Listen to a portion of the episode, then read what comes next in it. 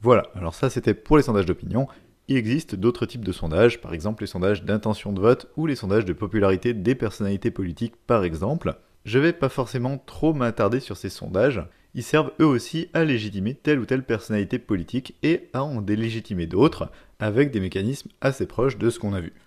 Les sondages d'intention de vote, déjà, ils sont importants parce qu'ils vont orienter le vote réel lors de l'élection en faveur des candidates et candidats de tête à cause de la nécessité de voter utile. Si vous votez pour de l'extrême gauche à la Philippe Poutou ou Nathalie Arthaud, eh bien en pratique votre voix est perdue. Donc si vous voulez que votre voix serve à quelque chose, du point de vue électoral, vous devez accepter de voter pour une candidate ou un candidat de centre-gauche à la Hamon, Mélenchon ou Hollande, parce que eux au moins ont une chance d'arriver et donc d'appliquer leur programme, alors que les candidats d'extrême gauche ont évidemment aucune chance d'arriver. Alors je ne vais pas parler ici de la question du vote dit utile, c'est pas le sujet de ce podcast, et de toute façon ma position c'est que les élections en général c'est de la merde, quel que soit le mode de scrutin. Mais le fait est que, de toute façon, plein de monde adhère à cette idée du vote dit utile et vont orienter leur vote selon ça, vont voter en priorité pour un ou une de ces candidats et candidates qui sont en tête. Or, eh bien, ces candidats et candidates qui seront en tête, le seul moyen de les connaître avant l'élection, c'est les sondages d'intention de vote. Du coup, ces sondages vont influencer à mort le vote des gens, un petit peu à la manière d'une prophétie autoréalisatrice. Comme la majorité des gens pensent que un tel et un tel vont être en tête à cause des sondages, eh bien ils vont voter en masse pour l'un de ces deux, pour celui qu'ils considèrent le moins pire, et au final c'est bien ces deux candidats qui vont être les premiers, mais c'est en grande partie parce qu'ils étaient en tête des sondages, et pas tant que ça parce que les gens adhéreraient vraiment à leur personne ou à leur programme. Et le fait d'être en tête des sondages, c'est même un argument utilisé par les politiques eux-mêmes. Par exemple, en 2011, pour les primaires du Parti socialiste, le candidat François Hollande se présentait et était présenté par ses soutiens comme le meilleur candidat pour battre Nicolas Sarkozy un an plus tard, autrement dit celui qui était le mieux placé au deuxième tour d'après des sondages d'intention de vote dans le cas d'un deuxième tour face à Nicolas Sarkozy. Et ça, ça a été un des principaux arguments pour lui, et probablement la principale raison pour laquelle il a gagné ces fameuses primaires. Dans tous les cas, même s'il n'y avait pas de nécessité de vote utile, par exemple si le scrutin se faisait à la proportionnelle intégrale, les sondages d'intention de vote ou de popularité donneraient quand même de la légitimité aux candidatures les plus populaires, pour la même raison que les autres sondages donnent de la légitimité aux idées auxquelles les personnes interrogées adhèrent, parce que tout ça apparaît comme soutenu par le peuple, ou au moins soutenu par une grande part de la population. Du coup, même avec d'autres modes de scrutin, ce type de sondage donnerait quand même inévitablement de la légitimité aux personnalités qui sont en tête. Donc, ces sondages influencent énormément le vote lors des élections. Le problème, c'est que ces sondages ne sont pas neutres non plus, évidemment.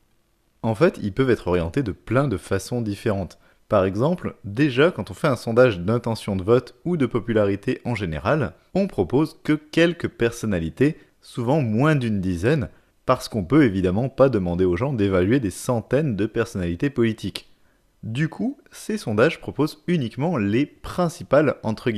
personnalités politiques du moment ou les principales ou principaux candidats et candidates à une élection, parfois pas plus de 4 ou 5.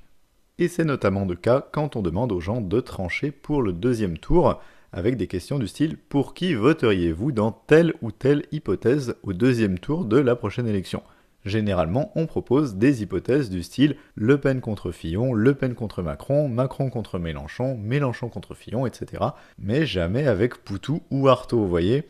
eh bien, ça, ça sous-entend déjà que ceux qu'on propose, c'est les seuls légitimes, les principaux, les seuls qui ont une chance d'arriver au deuxième tour.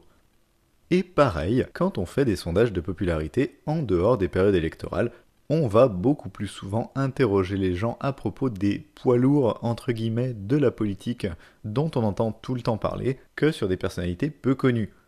Or, ces fameux poids lourds, ces candidates et candidats principaux entre guillemets à propos desquels on interroge le plus les gens, qui les choisit et sur quels critères En pratique, eh bien c'est justement souvent les plus connus, donc celles et ceux à qui on donne le plus la parole à la télé ou à la radio, ou dont on parle le plus dans les médias, et qui sont généralement ceux qui défendent les intérêts du patronat, comme on l'a déjà vu. Et donc, l'écrasante majorité du temps, on demande leur avis aux gens que sur une poignée de personnalités, toutes favorables au patronat. Mais même quand des sondages incluent des petits candidats, par exemple parce qu'on est à trois mois des élections et qu'on connaît enfin la liste complète des candidatures, eh bien le résultat de ces sondages est quand même influencé inconsciemment par les différences de traitement médiatique entre les différentes candidates et candidats, et aussi par les sondages de popularité qui sont faits tout le reste du temps.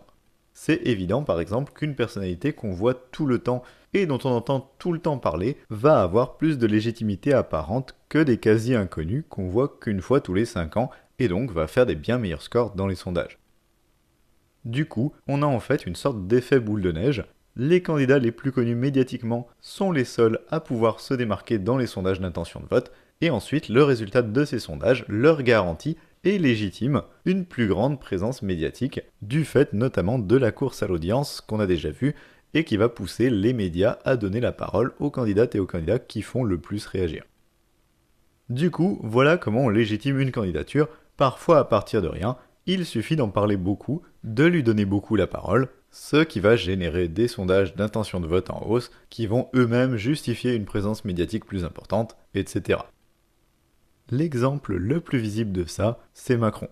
Macron, c'est un pur produit de ce marketing médiatique et sondagier. Le mec, il avait aucune légitimité réelle, même selon les critères électoraux classiques. Il est sorti de nulle part et a été nommé ministre, alors qu'il s'était jamais présenté à la moindre élection, et s'était du coup jamais soumis au jugement du peuple à aucun moment, et au final il a quand même été propulsé président de la République à partir de rien.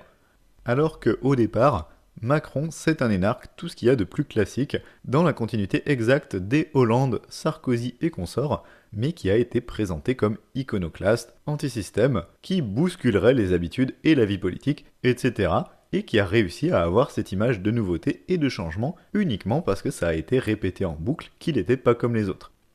Entre 2015 et 2017, Emmanuel Macron a bénéficié d'une surexposition médiatique. Sur cette période, à lui seul, Emmanuel Macron a été mentionné dans plus d'articles de presse que Arnaud Montebourg, Benoît Hamon et Jean-Luc Mélenchon cumulés, les trois principaux candidats potentiels de gauche à ce moment-là, et qui avaient tous beaucoup plus de légitimité que lui. Alors je dis pas du tout ça pour défendre Montebourg, Hamon ou Mélenchon, hein. j'ai déjà dit ce que je pensais d'eux, ce que je veux juste dire, c'est que les médias font ici encore le choix de soutenir le plus à droite de tous, un mec ultra-libéral qui sort de nulle part face à des candidats qui auraient plus de légitimité électorale, mais étiquetés à gauche.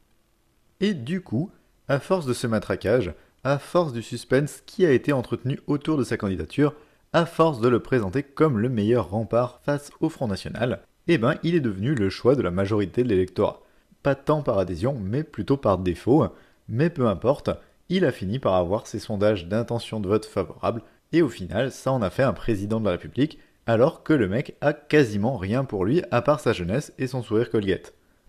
Mais il faut bien comprendre que Macron est pas du tout le seul dans ce cas.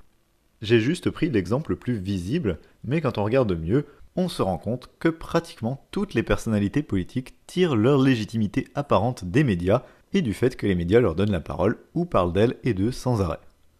Au final, cet ensemble média plus sondage, il est super efficace pour orienter l'électorat. Les sondages viennent en quelque sorte amplifier l'impact des médias et surtout faire croire que c'est la population qui soutiendrait spontanément certaines personnalités politiques ou qu'elle adhérerait d'elle-même à certaines idées, alors que tout ça est juste le résultat du matraquage.